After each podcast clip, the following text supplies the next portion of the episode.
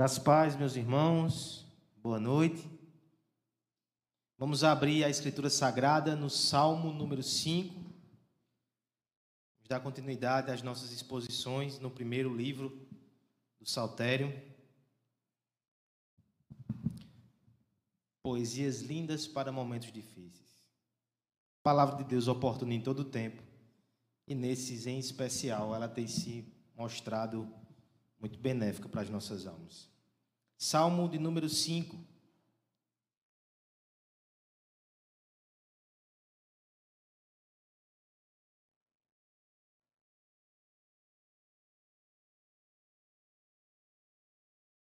Diz assim a palavra de Deus. Dá ouvido, Senhor, às minhas palavras e acorde ao meu gemido. Escuta, Rei meu e Deus meu, a minha voz que clama, pois a ti é que imploro. De manhã, Senhor, ouves a minha voz. De manhã te apresento a minha oração e fico esperando. Pois tu não é Deus que se agrada com a iniquidade, e contigo não subsiste o mal. Os arrogantes não permanecerão à tua vista aborrece a todos os que praticam a iniquidade. Tu destróis os que proferem em mentira. O Senhor abomina ao sanguinário e ao fraudulento. Porém eu, pela riqueza da tua misericórdia, entrarei na tua casa e me prostrarei diante do teu santo templo no teu temor. Senhor, guia-me na tua justiça por causa dos meus aniversários, endireita diante de mim o teu caminho, pois não tem ele sinceridade nos seus lábios, o seu íntimo é todo crime, a sua garganta é sepulcro aberto, e com a língua lisonjeiam. Declara os culpados, ó Deus. Caiam por seus próprios planos, rejeita-os por causa das suas muitas transgressões, pois se rebelaram contra ti mas regozijem-se todos os que confiam em ti.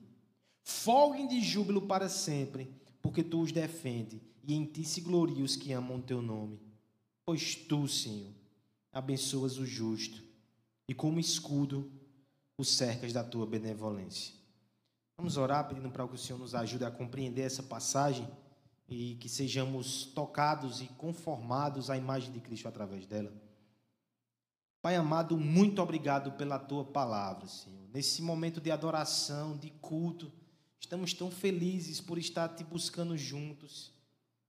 Mas esse é o momento que a nossa alma espera ansiosamente. Não para ouvir a voz do pastor, mas para ouvir a voz de Deus.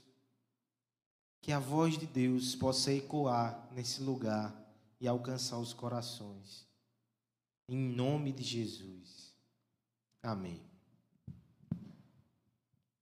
3 de dezembro de 1999. Um jovem americano chamado Hal Elrod voltava de um evento tarde da noite com a sua namorada. E ele voltava muito entusiasmado. Porque com apenas 20 anos de idade, ele estava em franca ascensão na sua carreira, numa empresa de marketing. Pela primeira vez na sua vida, ele discursou e foi efusivamente aplaudido num evento da empresa. Ele voltava vibrante.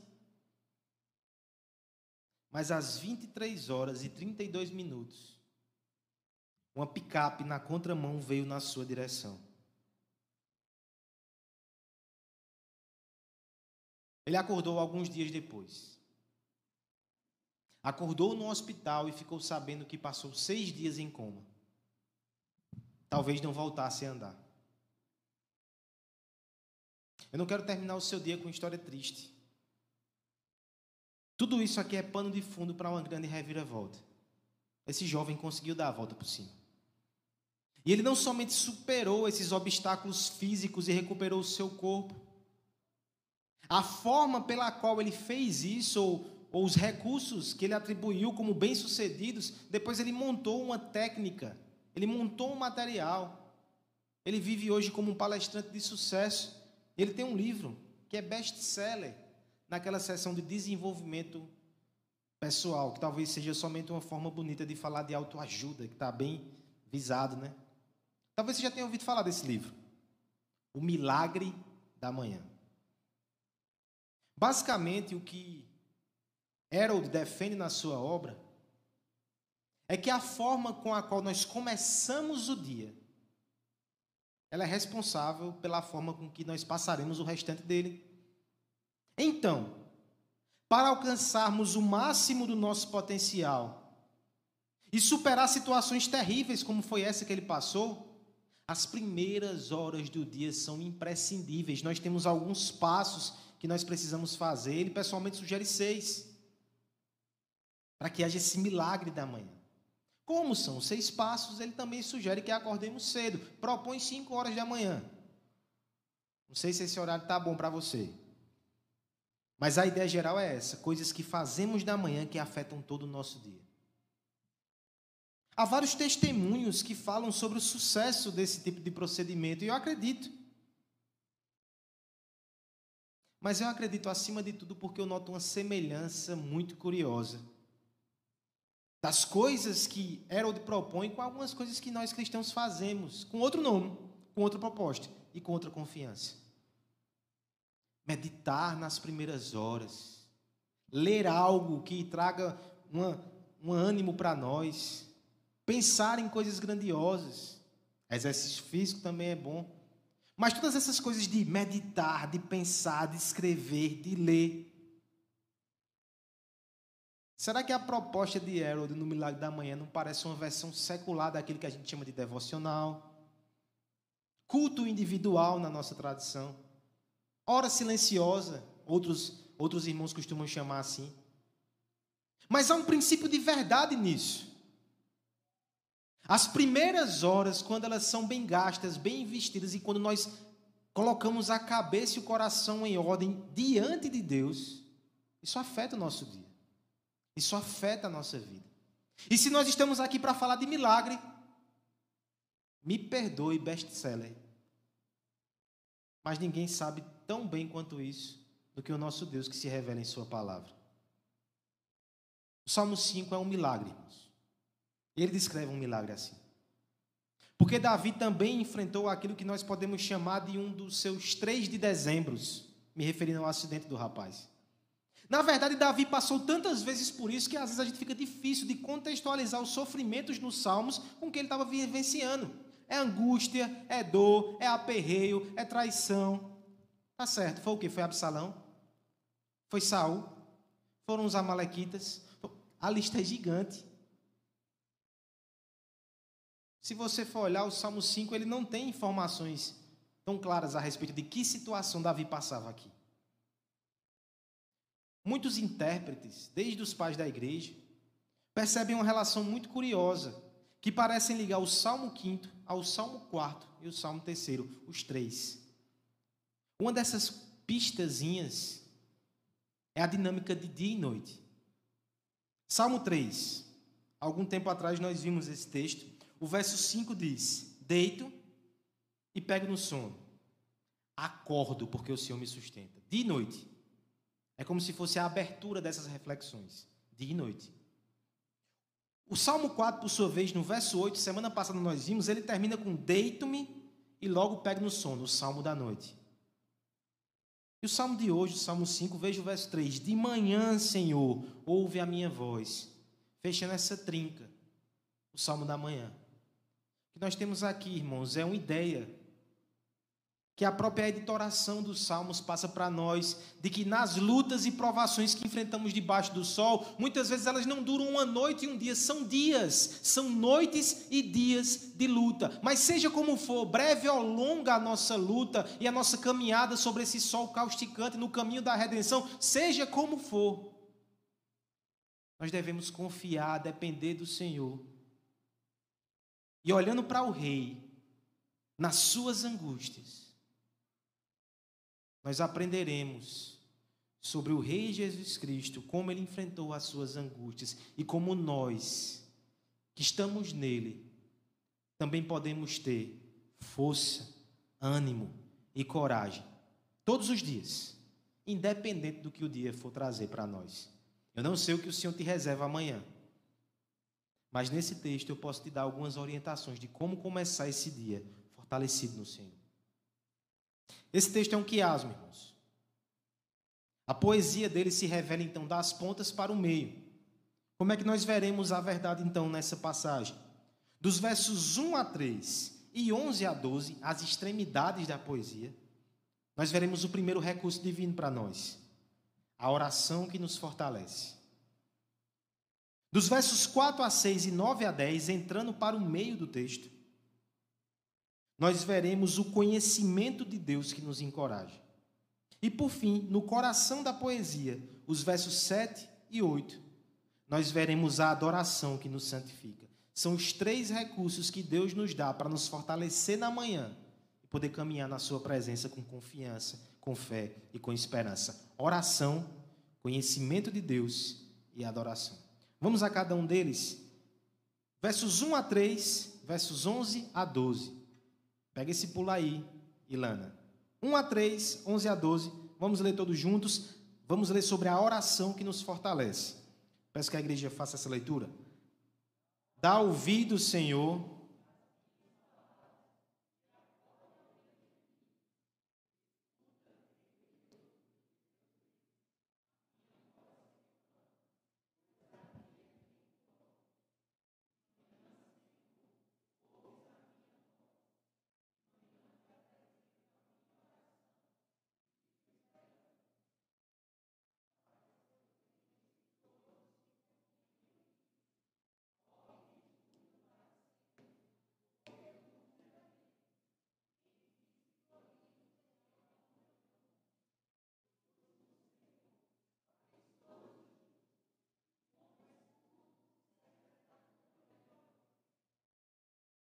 Como devemos começar a nossa manhã?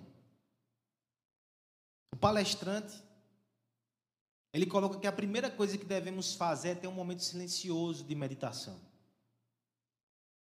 Não correr para o celular, não correr para as nossas angústias, mas contemplar no silêncio alguma coisa importante. Ele vai até dizer: se você for um religioso, é uma oportunidade perfeita para rezar ou orar.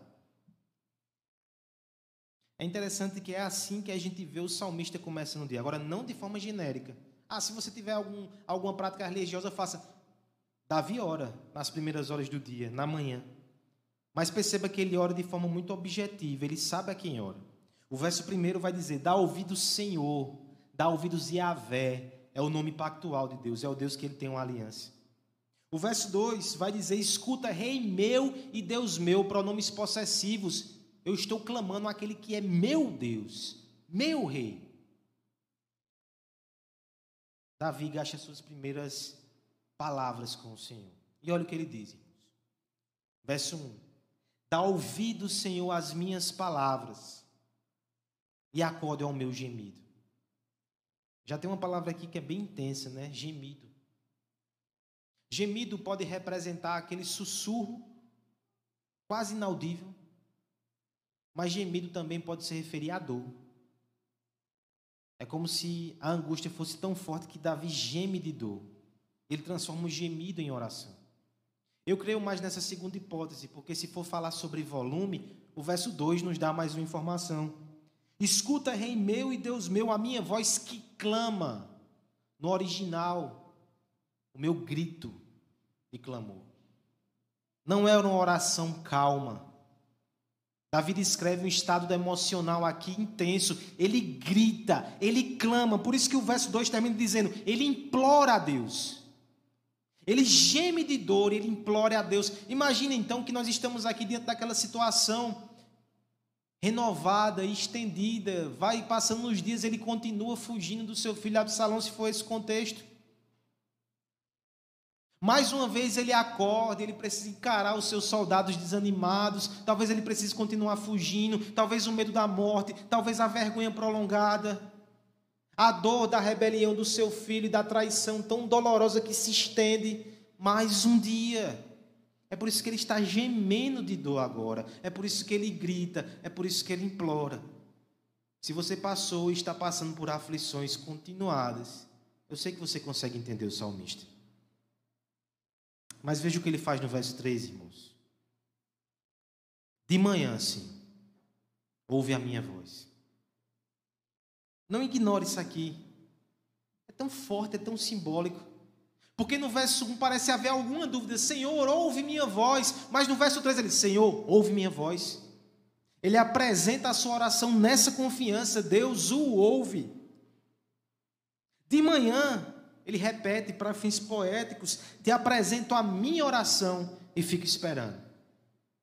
O verbo te apresento aqui é uma linguagem cerimonial. Quando os adoradores de Deus, eles iam prestar o seu, o seu culto com os seus sacrifícios e os seus rituais, eles apresentavam, organizavam e colocavam no altar a sua oferta. Davi está usando a mesma linguagem.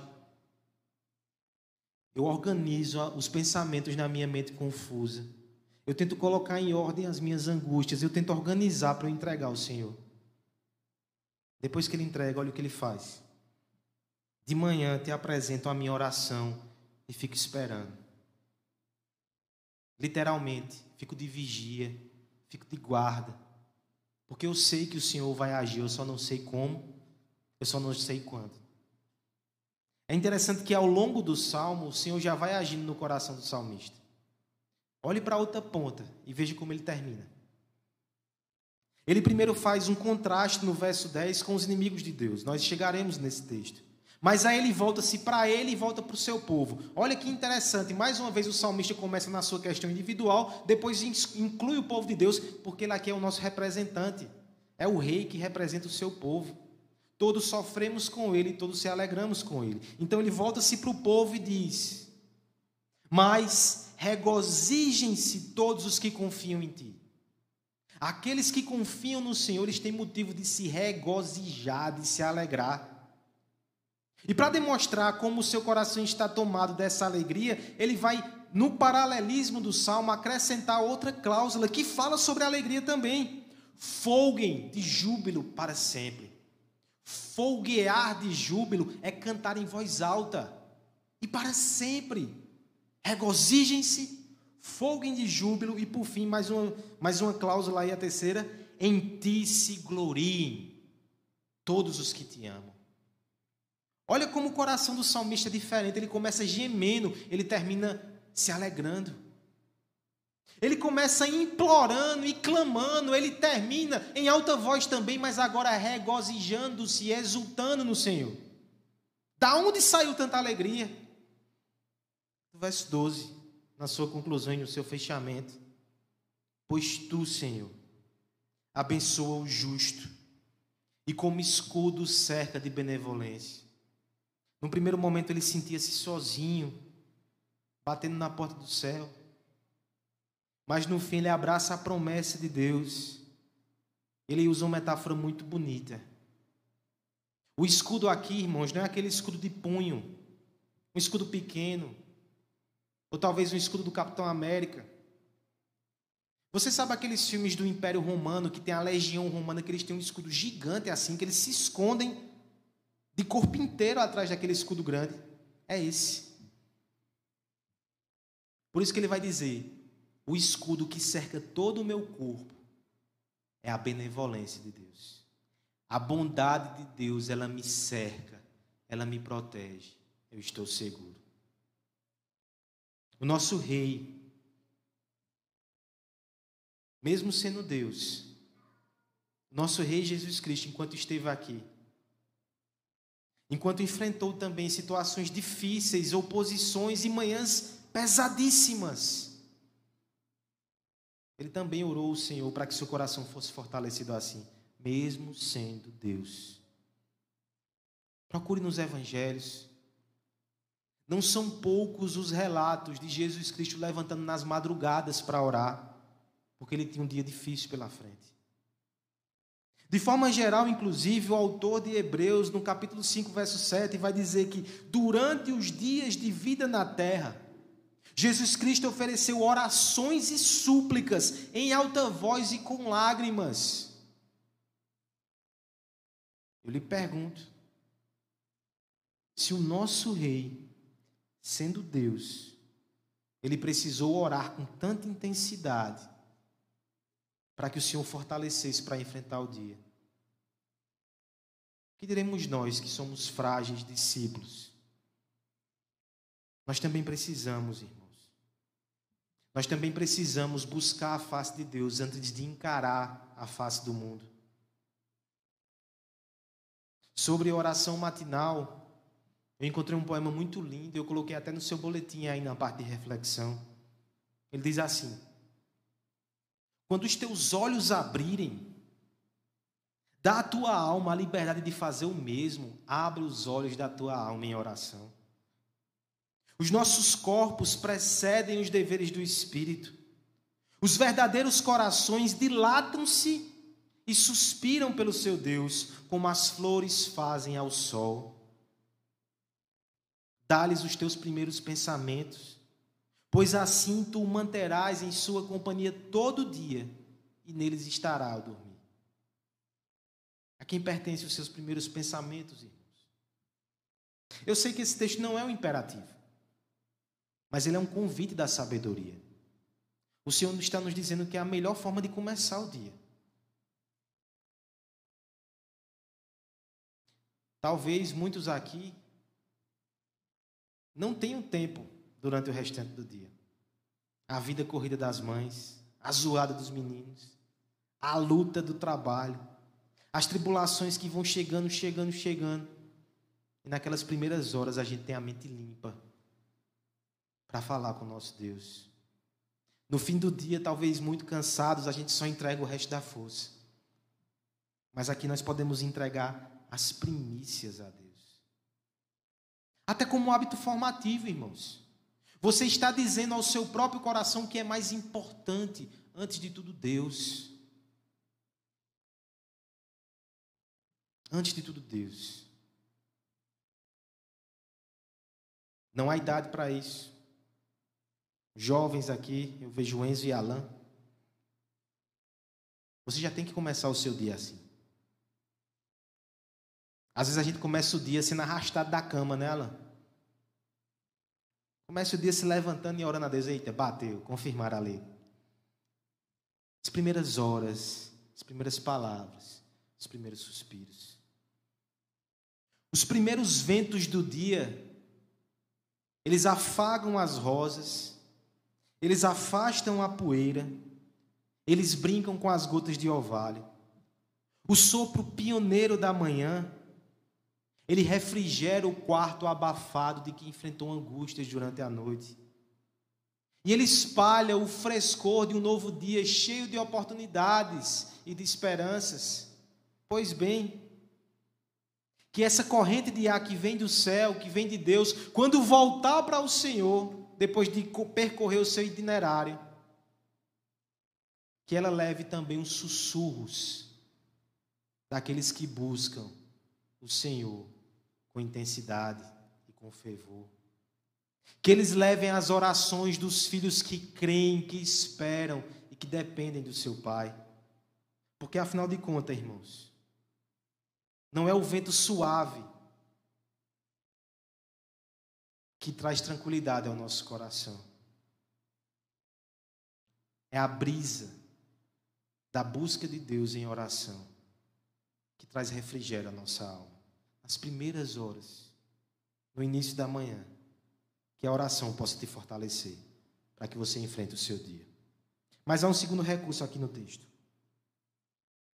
O conhecimento de Deus. Ele nos encoraja. Versos 4 a 6, depois versos 9 a 10. Vamos ler essa segunda parte do texto? Versos de 4 a 6, 9 a 10, por favor, igreja.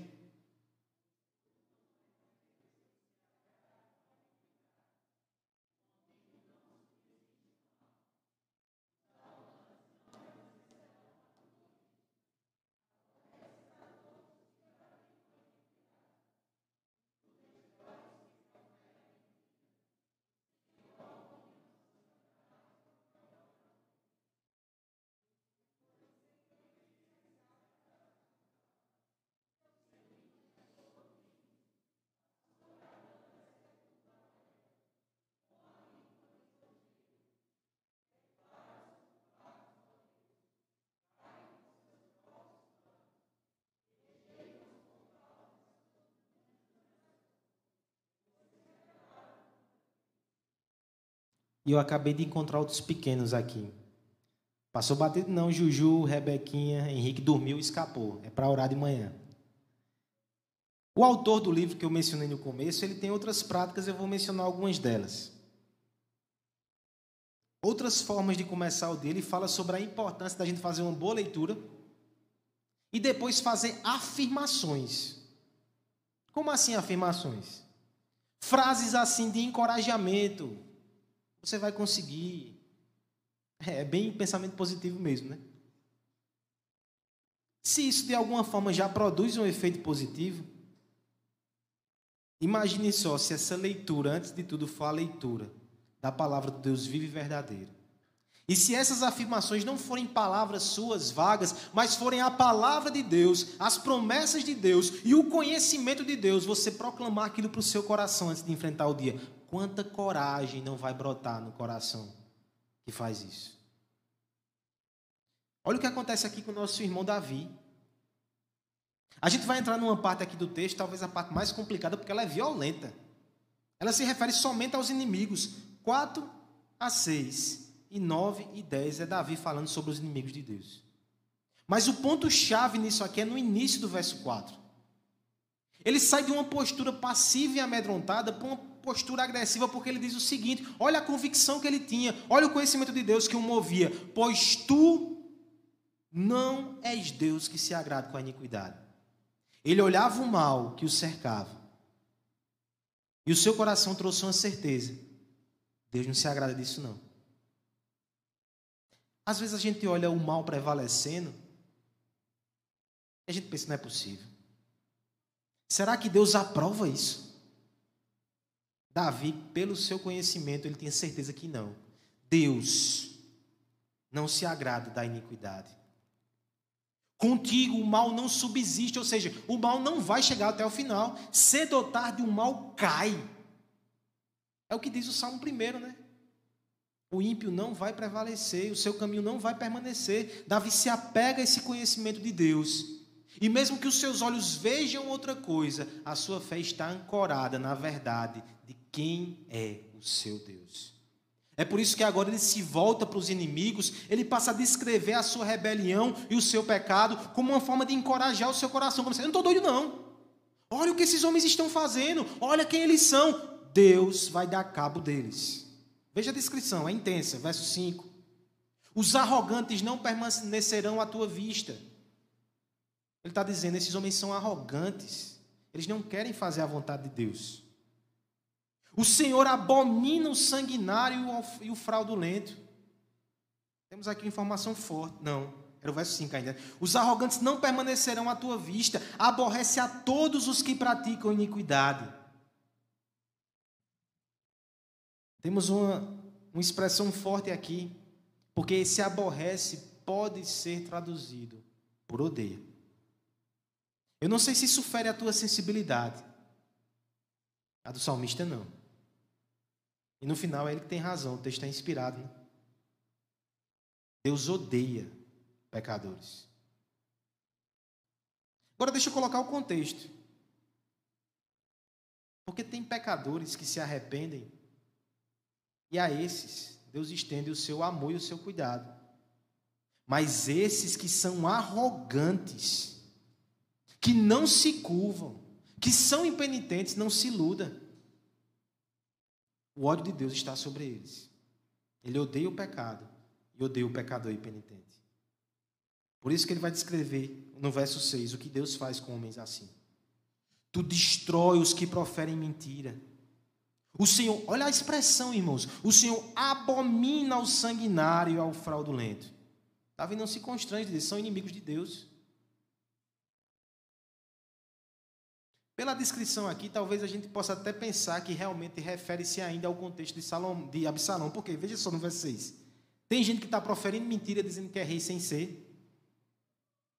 Tem gente que é sanguinário, está matando soldados e pessoas inocentes porque não, não se opõem a esse rei. E por fim são fraudulentos, estão provocando uma fraude no reino. A todos esses, a toda essa rebelião, Davi está dizendo: vocês serão destruídos por Deus.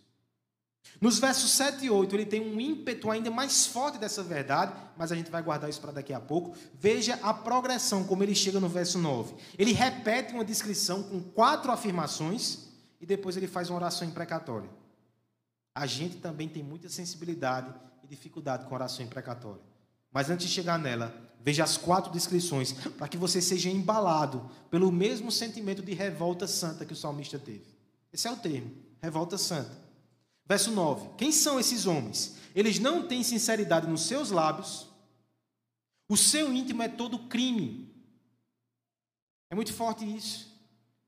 Nem todo o mal que eles querem, eles fazem. Mas Deus que conhece o coração é só crime no seu coração. Seu interior é todo crime. A sua garganta é sepulcro aberto. Imagine um sepulcro onde você coloca um morto. Imagine ele aberto no seu processo de putrefação. Coisa horrenda. Não vai sair nada de bom dali, não. É a garganta desses homens. Olha, olha o, o, o, final do verso 9. E com a língua lisonjeia. A garganta só tem morte, mas a língua fala palavras bonitas. Coração é crime, garganta é um sepulcro e com a língua fala palavras bonitas. É sobre esses homens que Davi vai fazer a sua imprecação agora no verso 10. Declara-os culpados, Deus. Caiam por seus próprios planos. Rejeita-os por causa das suas muitas transgressões, pois se rebelaram contra ti. Algumas questões aqui que nós precisamos analisar nessa oração. Primeira coisa, na oração imprecatória, Davi não está pedindo nada que Deus já não disse que ia fazer. Deus diz que declara culpados os homens que o rejeitam e caminham na perversidade sem arrependimento. Davi só está orando o que Deus diz na sua palavra. Segunda coisa, quando Davi faz essa oração, ele está abdicando da vingança. Ele está confiando na justiça de Deus. Ele não vai sujar as suas mãos. Ele não vai se tornar igual a eles. Ele vai expressar isso aqui. Não, eu não quero ser como eles. Eu confio em Deus. Faça justiça, Deus. E final, ele vai dizer: Pois se rebelaram contra ti. Ele é tocado pela injustiça. Mas a sua oração não baseia, acima de tudo, em questões pessoais. É porque eles se rebelam e são inimigos de Deus. Por isso é que ele faz essa oração. Agora, deixa eu te chamar a atenção aqui no que é mais impressionante. Porque é fácil, quando a gente vê uma oração difícil dessa, ficar divagando aqui sobre os limites, as aplicações da oração imprecatória, mas isso não é o mais surpreendente. O mais surpreendente é porque, por alguns instantes, eu e você, creio que todos aqui, estamos julgando a atitude de Davi. Como se ele fosse o monarca que está no trono e que sentencia uma pessoa. Como se ele estivesse com poder nas suas mãos. Mas isso não é verdade ele continua sendo perseguido, rejeitado, oprimido. Ele continua sendo rei rejeitado. Só que ele teve uma mudança de postura tão surpreendente que uma leitura desavisada vai pensar que tudo mudou. Não mudou, só no seu coração. O seu coração, através do conhecimento de Deus, está lá no início do verso 4, que Deus não se agrada de justiça. Isso foi tão forte que Davi se coloca numa postura de coragem, de guerra, e até sentenciando aqueles inimigos, porque pela fé é como se ele já estivesse no trono novamente. Pela fé, ele pode encarar os seus inimigos e ele percebe que eles é que estão em maus lençóis, não ele. Que conhecimento fortalecedor, precioso. Ele me lembra um outro rei que mesmo humilhado, rejeitado e perseguido, ele enxergava plenamente que ele não estava em maus lençóis. Seus inimigos, sim. E por isso que ele tinha coragem até para perdoar os seus inimigos. Ele tinha coragem suficiente para fazer isso. Porque ele sabia quem era o seu Deus, como ele estava seguro nas mãos do Pai, que o ressuscitaria dos mortos, mesmo que a morte o alcançasse. Nosso Cristo ele conhecia, ele confiava, ele tinha coragem. E nós, irmãos? Essa semana eu terminei de ler um texto muito impactante, um livro muito impactante. Eu recomendo a todos que exercem em alguma medida um ministério de pregação e ensino que admiram esse ministério. O livro é Pregação Reformada, do pastor Joel Bick. Ele contou uma história ali que me impactou. Ele falou sobre uma criança que acompanhava os seus pais quando o seu pai ouviu o famoso pregador e avivalista George Whitfield. E a criança sempre ia com o seu pai. Mas esse menino, ele adoeceu. Ele ficou de cama. Ele ficou na beira da morte.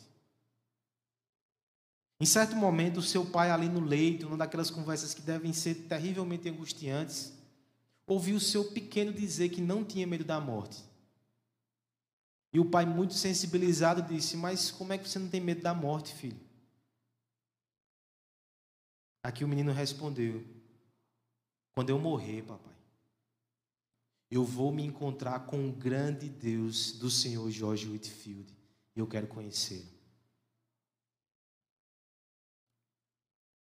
Aquela, aquele texto mexeu comigo porque ele me lembrou qual é a principal função de um pregador. É dar à igreja de Deus uma visão grandiosa de Deus, para que a gente seja fortalecido no Senhor. Eu pergunto a você nessa noite: você tem essa visão grandiosa de Deus? Essa visão tem que ser resgatada no teu coração a cada manhã. Lembra quem é o teu Deus. Lembra as promessas de Deus. Fale dos atributos de Deus para o seu coração e veja como o seu coração não vai ser fortalecido. Seja o que for que você vai enfrentar no dia, até o medo de morte, que é tão forte nos dias que vivemos. A gente tem que aprender a morrer também, com coragem, porque do outro lado nos espera o nosso Deus. Fortaleça o seu coração e a sua fé para ter coragem. Conhecimento de Deus vai produzir isso em nós. Um vislumbre das mãos fortes que sustentam o sol em sua órbita e que espalham as estrelas pelo universo tem o poder de trazer lucidez e calmaria à mente apavorada, à alma que teme o terror da noite uma breve meditação nas palavras de ordem e nas promessas de paz que proferiu a voz que criou as galáxias e que desfaz a tempestade, tem a potência para emudecer todas as ameaças de morte que são proclamadas contra nós. Um relance da glória do Rei, que lutou, morreu e ressuscitou por nós é suficiente para desvanecer todo escrito de acusação, toda dúvida sobre a nossa aceitação e todo medo da condenação. Conhecer a Deus nos encoraja, conhecer a Cristo nos encoraja, conhecer o Evangelho nos encoraja. Abrace esse conhecimento e seja fortalecido no Senhor nas primeiras horas da manhã. Mas nem todos podem ter essa coragem. Alguns têm que ter muito medo. O texto que o presbítero Aloysio leu no início da nossa liturgia, Paulo pega essa descrição de sepulcro aberto. E lá em Romanos 3, ele vai aplicar a todo homem que está longe de Cristo. Sabe essa descrição tão forte que a gente viu assim? Aos olhos de Deus, todos os que estão longe de Cristo são esses homens, porque são inimigos. Irão alcançar esse fim se não se arrependerem. Lembra, Deus odeia o pecador impenitente e orgulhoso. Mas lembre também, Ele ama o pecador arrependido. Venha a Jesus Cristo hoje. Encontre refúgio salvação no Filho de Deus que morreu pelos nossos pecados. Os recursos estão aqui: a oração, conhecimento de Deus e, por fim, versos 7 e 8 nós encerramos agora vendo a adoração que santifica. Verso 7 e 8, irmãos, vamos ler uma última vez esse texto?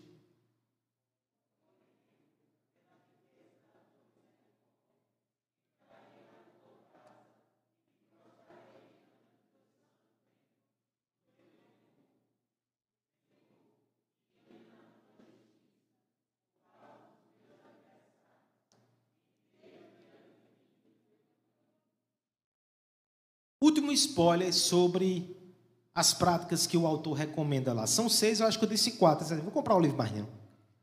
Ele fala também sobre visualização. O que seria isso? No começo do dia, antes de ser levado pelas coisas da rotina, você visualizar um alvo grande, algo significativo, um propósito maior. E aí você sai com essa empolgação. Realmente funciona. Encarar o dia de trabalho pensando na promoção. Encarar algumas atividades que a gente vai tentar fazer sonhando com uma restauração na família ou algo grandioso assim. Mas nada é tão grandioso quanto visualizar a glória do nosso Deus e o projeto maravilhoso de redenção que Ele tem na vida de cada um de nós e nesse universo todo através de seu Filho Jesus Cristo. Davi tem uma visualização muito melhor. Olha o que ele faz nos versos 7 e 8, coração do nosso texto. O verso 7 e 8 explica de forma crescente a sua mudança, porque ele orou, ele alimentou a sua alma com o conhecimento de Deus, mas o verso 7 e 8 é o salto que ele dá para a sua mudança de postura e de atitude. E o que é que Davi faz de tão importante? Porém, eu, contraste, né? Os inimigos não fazem isso, eu faço. Porém, eu, pela riqueza da tua misericórdia, olha, olha como Davi vai consertando as coisas, né? Dizendo, eu faço diferente, mas não é porque eu sou melhor que os inimigos, não. É por causa da riqueza da misericórdia de Deus. Deus é misericordioso comigo e me fez ser diferente. Ele está amarrando as coisas, certo? Sem orgulho espiritual, sem senso de superioridade. É a graça, é a misericórdia. Tá certo, Davi, mas o que é finalmente? Chegue nos finalmente. Verso 7. Porém eu, pela riqueza da tua misericórdia, entrarei na tua casa e me prostrarei diante do teu santo templo no teu temor. Nós temos aqui Davi dizendo que ele adorou ao Senhor. E veja, se nós estamos certos ou eu estou certo na interpretação, ele não estava longe do templo, ele estava fugindo de Absalão. Ele já está falando aqui de forma espiritual. Mais do que a presença física no templo, é o coração dele que entra naquele lugar que representava a presença de Deus. E quando ele chega ali, ele se prostra com temor e reverência ao Senhor. Davi não só traz à sua memória o conhecimento, ele transforma esse conhecimento em adoração. Ele está prostrado diante de Deus. Consequência imediata disso, no verso 8, ele faz uma oração muito forte. Senhor, guia-me na tua justiça. Por causa dos meus adversários, endireita diante de mim um caminho. Pecadores como nós somos, a gente pode interpretar isso de uma forma tão mesquinha, dizendo: é porque Davi não quer dar o gostinho. Não deixe que eu erre, não, Senhor, por causa deles. Eu quero ser certo e quero que eles estejam errados. Mas não é isso. Quando ele prostra-se diante de Deus e adora o nome de Deus, ele faz essa oração: Senhor, não permita que eu seja como eles. Eu quero ser como o Senhor deseja que eu seja. E veja a humildade que tem aqui. Davi não bate no seu peito e diz: Eu vou ser diferente. Ele diz: Senhor, me faz diferente. Se o Senhor não me guiar, eu vou ser igual a eles. Apruma o meu caminho, endireita os meus passos me sustenta. Você percebe, irmãos, como a adoração reverente, cheia de encantamento por Deus, ela impacta o nosso coração com santidade. O desejo de parecer com esse Deus. O desejo de fazer a vontade de Deus. Tem canções que são cantadas aí, eu me refiro a músicas cristãs que falam tanto sobre o homem, sobre nós mesmos, que não dá esse senso de temor e de reverência. Mas tem música que nos dá um senso de temor, de reverência, de amor por Deus, que produzem santificação. Temos exemplos na história. Martinho Lutero dizia que quando ele tinha um dia muito difícil, com muitas provas, com muitos terrores, ele lia o Salmo 46, que nós lemos aqui. Ele até musicou o Salmo 46, uma versão, para ele poder cantar, para se preparar, para fazer a vontade de Deus, custasse o que custasse. Castelo Forte. Castelo Forte nasce com esse contexto. Mas o maior exemplo não está na história dos homens. O maior exemplo é na história de Deus que se fez homem. Na última noite, antes de ir para a cruz, diante da manhã mais terrível que alguém já passou nesse mundo, ninguém passou uma manhã como aquela de Jesus. Porque cada homem sofre pelos seus pecados, ele sofreu ali por uma multidão que não pode ser contada. Quanta condenação foi colocada sobre os ombros do nosso Salvador. Ninguém experimentou algo como ele. Mas na noite anterior, depois de ceiar com seus discípulos, o Evangelho nos diz que ele cantou. Ele cantou para preparar o seu coração para a entrega de adoração mais intensa, mais profunda que já existiu nessa terra. Ele entregou a si mesmo nas mãos do Pai para comprar a nossa salvação. Esse é o nosso Cristo, esse é o nosso Rei. As nossas entregas e os nossos sacrifícios são bem menores. Mas nós devemos aprender com Davi e com Cristo. Antes de enfrentar os desafios, encher a nossa alma de adoração. E aqui eu não estou falando só de canção, não. Especialmente os pais de criança pequena que tentam fazer a sua devocional ali logo cedo. Não vá cantar não que o menino acorda. Aslan tem acordado de 6 horas da manhã, eu já disse a ele que eu vou arrumar um emprego para ele. Se o menino está dormindo, deixe para você ter aquele momento. Não é cantar, não. Mas é adorar a Deus. Leia a sua palavra em oração. Veja ali os atributos de Deus, mas depois gaste tempo lembrando a sua alma com, com alegria, com regozijo. Exalte o nome de Deus em adoração. Faça isso porque Ele é digno, faça isso porque Ele merece, porque é a resposta adequada, e faça isso também porque isso prepara o teu coração em santidade. A beleza da santidade de Deus, ela comove os nossos olhos, mas ela também nos constrange a abandonar toda a impureza a fim de que a gente possa refletir em alguma medida a pureza que nos cativou com paixão. A glória que emana do ser mais sublime do universo nos espanta com santo temor e afeta também o nosso coração com desejos e afetos que vêm do céu.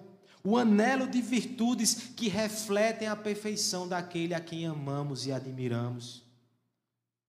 A realidade escandalosa da graça que nos tocou em nossa miséria e nos alcançou em nossa insuficiência, insufla o coração com um ímpeto de gratidão e transforma o amor nascido na cruz no maior imperativo ético que já existiu.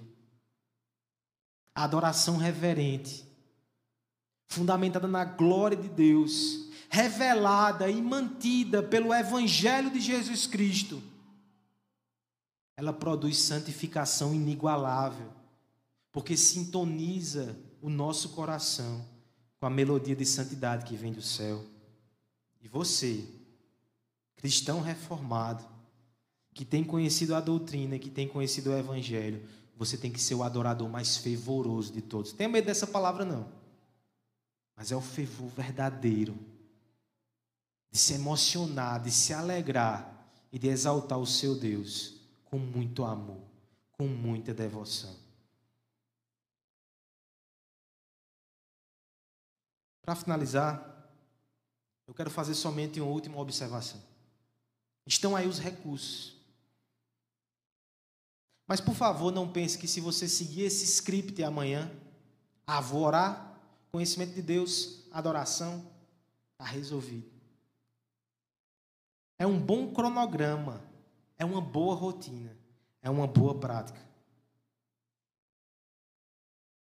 Mas o nosso coração, se ele confiar nessas coisas, vai estar caminhando para mais uma religião de obras, onde o sucesso, a aprovação e a bênção está naquilo que eu faço. Nunca vai ser assim com o Evangelho.